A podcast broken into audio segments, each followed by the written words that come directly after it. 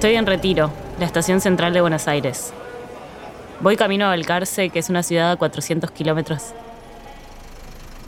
Me contaron que esta tierra forma parte de una de las formaciones geológicas más antiguas del mundo, el sistema de Tandilia.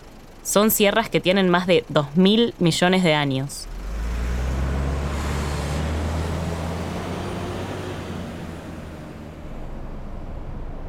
El micro Balcarce traspasa campos, Pocos minutos después de salir de la ciudad aparecen.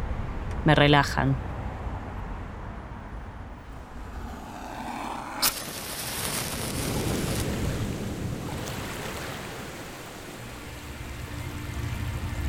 Mi nombre es Lola Rubinstein y esto es La Chispa, una colección de viajes sonoros. En esta temporada voy a explorar algunos pueblos y ciudades sobre la ribera del Río de la Plata y el mar argentino. Viajo desde Buenos Aires en busca de sabores, mitos e historias de vida.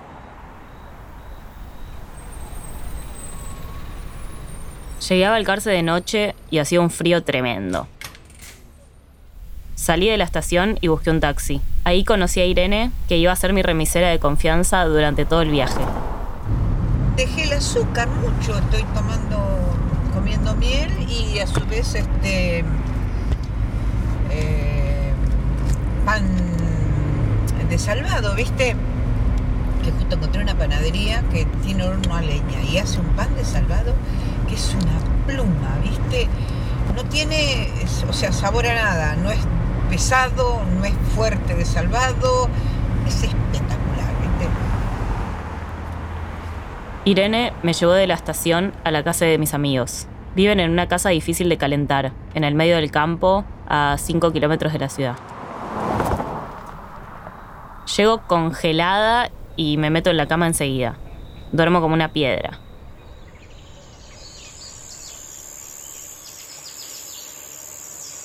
Estoy despertando en el campo, en Balcarce, en la casa de Anto, mi amiga, y Denis. A la noche hizo mucho frío, pero por suerte tenía muchas mantas. Ahora hay una niebla que empapa el campo.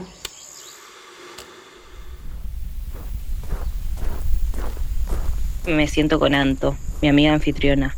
Anto nació acá en Balcarce, pero nunca se sintió parte. Vivió en Brasil y Buenos Aires y entre todo transitó varias carreras que la trajeron hasta la osteopatía. Se ve que a Balcarce todos vuelven.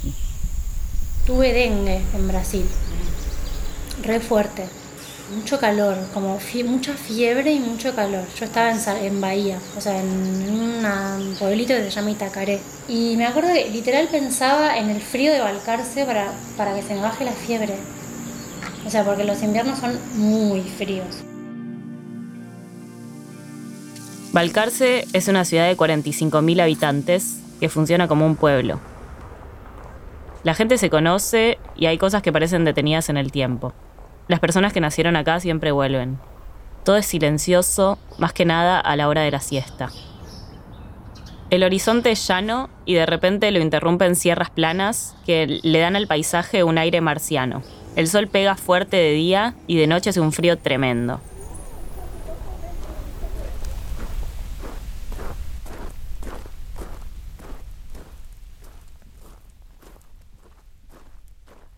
Una persona me dijo que que en la confitería, como antes, venden solo postres tradicionales.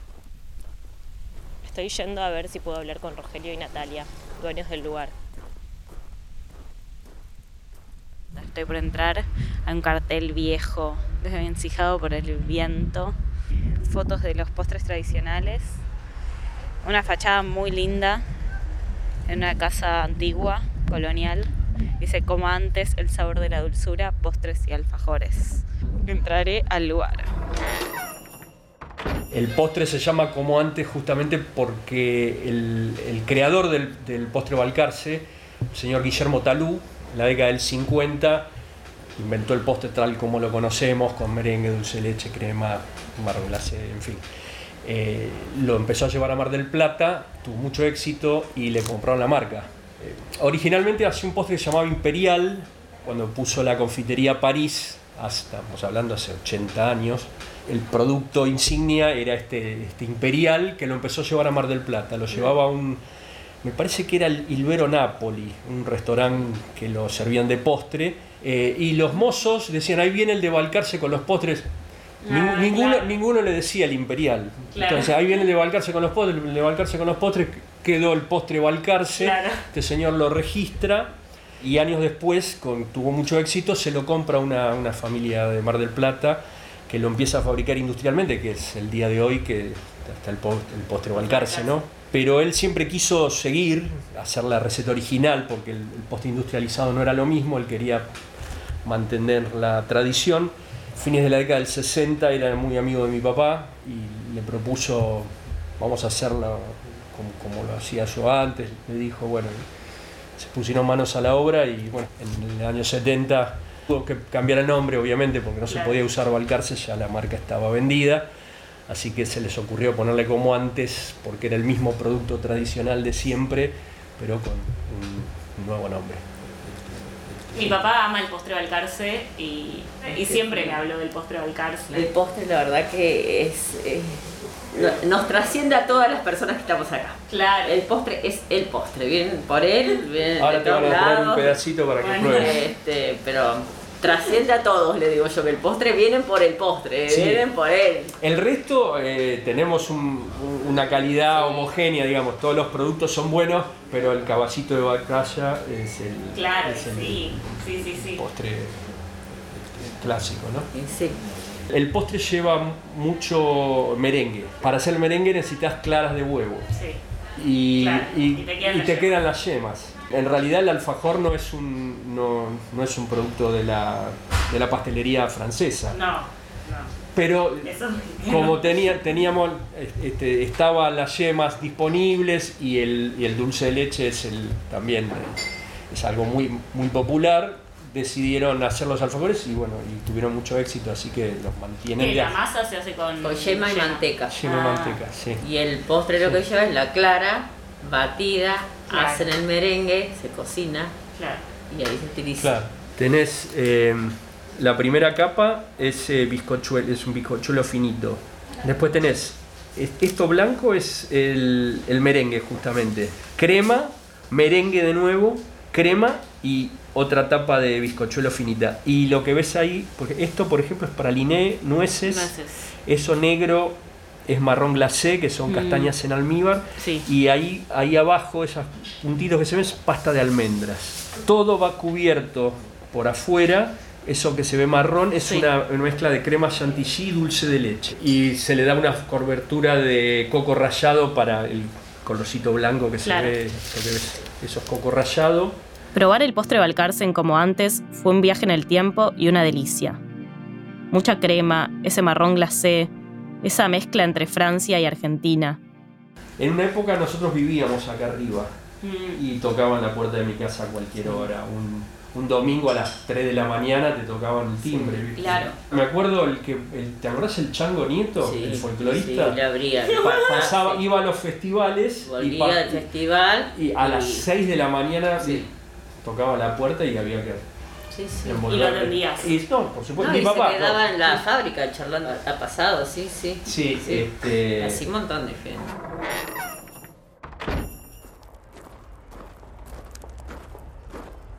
Al final, antes de irme, Rogelio me contó que el pastelero que trabaja con ellos desde los 16 años ahora tiene 60 y sigue laburando ahí. El postre trascendió el lugar y su nombre. Probarlo te obliga a volver.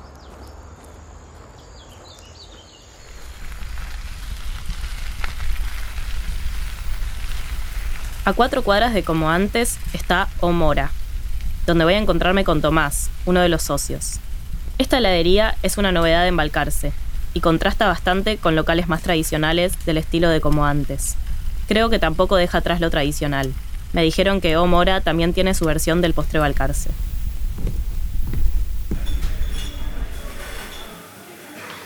La idea es siempre del espíritu de, digamos, de, de la marca, por así decirlo, es, es- es bien autóctono, es decir, bien la marca Balcarce. Claro. Eh, de hecho, digamos, en, en uno de los postres que nosotros ofrecemos es, el, es la torta Balcarce, que está inspirada en el postre Balcarce, pero que es una versión, digamos, eh, remixada, por así decirlo, eh, que tiene helado, que tiene crema con dulce de leche, merengues y demás, diferente a lo que puede ser un pionono congelado. Entonces Claro. eso es como nuestra, nuestra marca registrada, por así decirlo, o el diferencial respecto de un postre Balcarce congelado. Trabajamos todo con proveedores de la zona, eh, los huevos nos los provee gente de la zona, lo que son las frutas también, o sea que es helado súper fresco, eh, todo el tiempo, digamos, estamos... Porque esa es una de las características del helado artesanal, la, Claro. la frescura, no es un helado que está este, en, en un, en un freezer, no sé, tres meses. Hay una diferencia importante entre lo que es un, eh, elaborar helado artesanal y, elab- y elaborar helado industrial. Eh, Sí, los sí. procesos son del helado artesanal son mucho más largos, están fraccionados, el helado industrial es un proceso continuo, eh, son procesos más cortos y que el helado, digamos, por, por la manera en que está elaborado, este, está, este, se prevé que va a estar más tiempo en el, en el freezer. También ¿por qué? porque las cantidades que se producen de manera industrial son mucho mayores a las que se producen de manera artesanal. Cuando encuentro una heladería nueva, la prueba de calidad es el zamballón.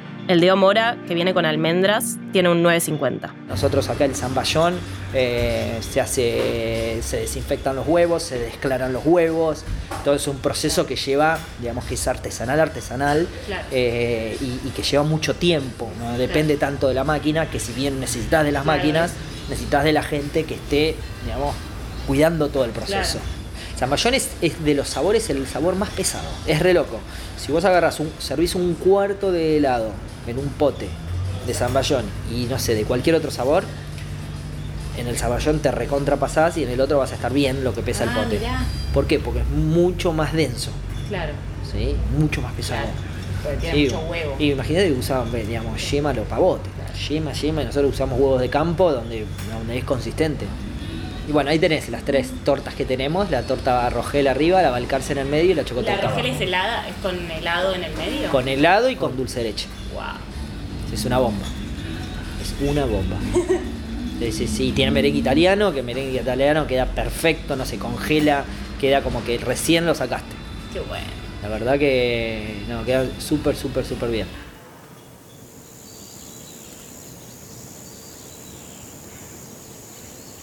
Es mi último día en Balcarce y me quedan dos encuentros. Gladys y Denis. No me quiero ir sin hablar con ellos, porque saben mucho sobre cómo se produce acá en los campos de Balcarce. Con sus prácticas, los dos están promoviendo la agricultura sustentable. Balcarce es un microcosmos de lo que llaman el granero del mundo. Afuera de la ciudad está la fábrica de McCain, un gigante industrial que se instaló en Balcarce en 1957. En la planta trabajan 600 personas. Es imposible no darte cuenta que la ciudad representa, de alguna forma, a la producción agropecuaria mecanizada por excelencia. Por eso voy en busca de info sobre este tema.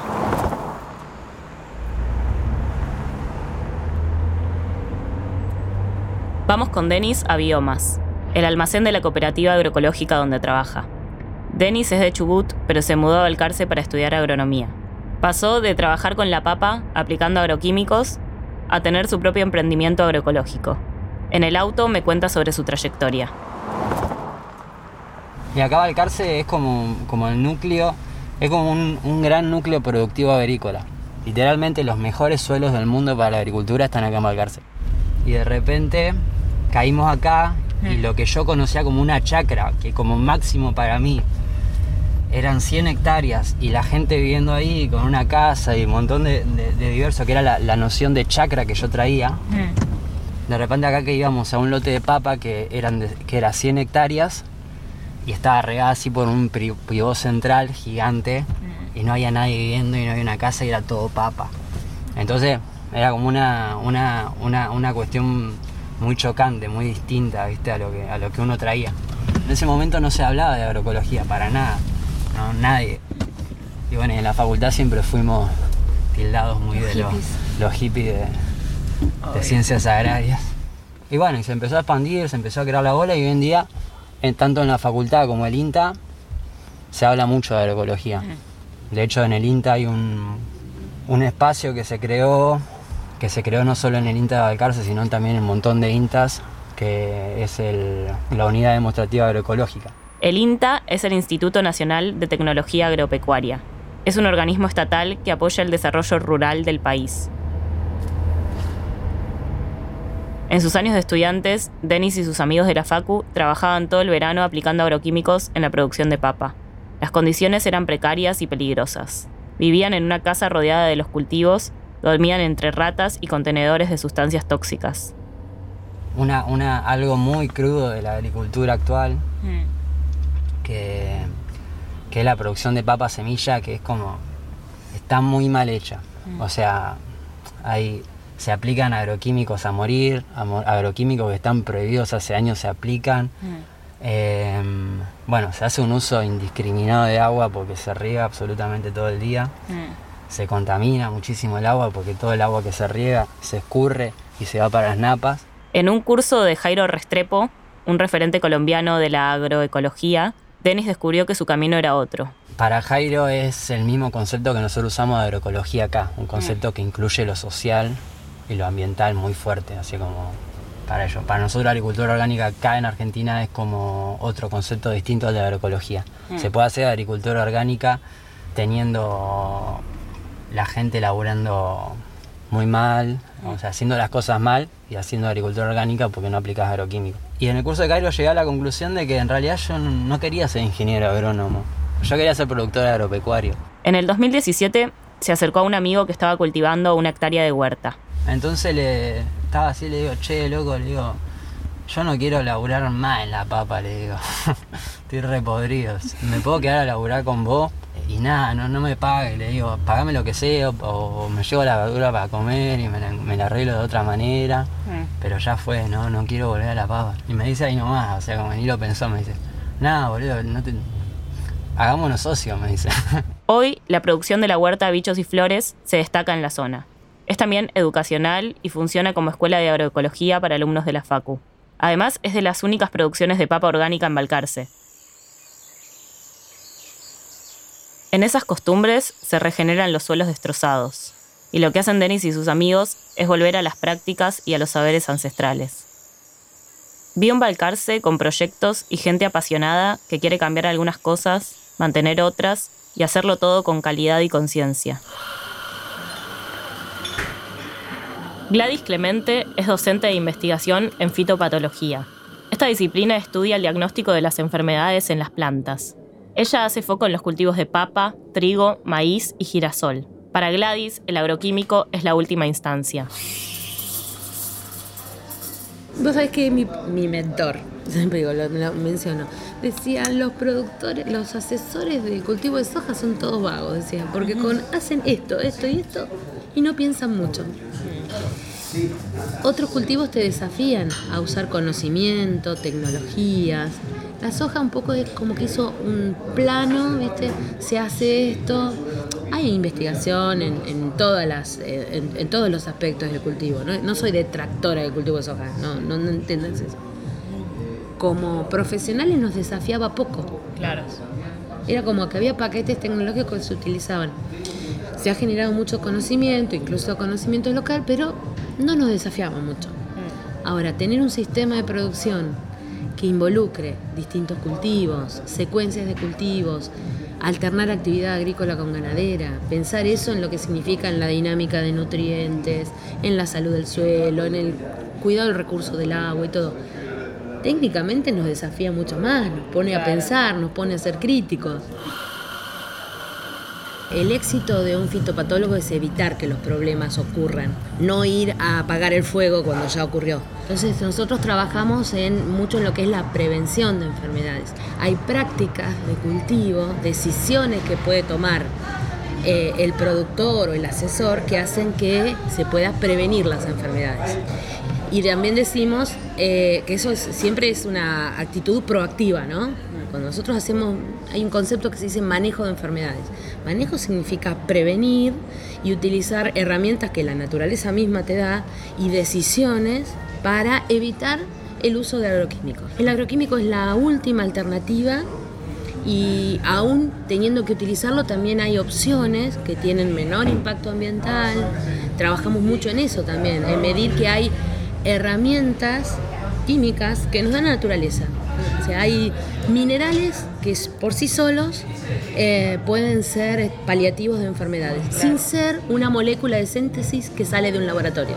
Entonces, un poco eso es nuestra misión y nuestra función, educar en esas, en esas cuestiones. Eh, en que sería como lo mismo que con una persona, ¿no? Prevenir la enfermedad en vez de darle medicamentos. Exacto. Si, a ver, si yo sé que hay un suelo que tiene un registro de que ahí los cultivos que se hicieron eh, tuvieron determinada enfermedad, puedo decir, no, mira, por ese antecedente te conviene plantar o sembrar en otro predio. Y ahí destinarlo a un cultivo que vos sepas que no se enferme con ese patógeno. Nosotros trabajamos mucho con los microorganismos que causan enfermedades. Y entonces eh, la información, el registro de información, te brinda esa alternativa de tomar una decisión. Y una decisión que va en pos de una agricultura con menos impacto ambiental. Gladys es nacida y criada en Balcarce, de familia papera. Cuando me cuenta de su infancia acá en el campo, se le ilumina la cara. Pero también recuerda cuando llegó la soja a la región. El resultado fue un desplazamiento de las familias ganaderas que trabajaban en esta actividad.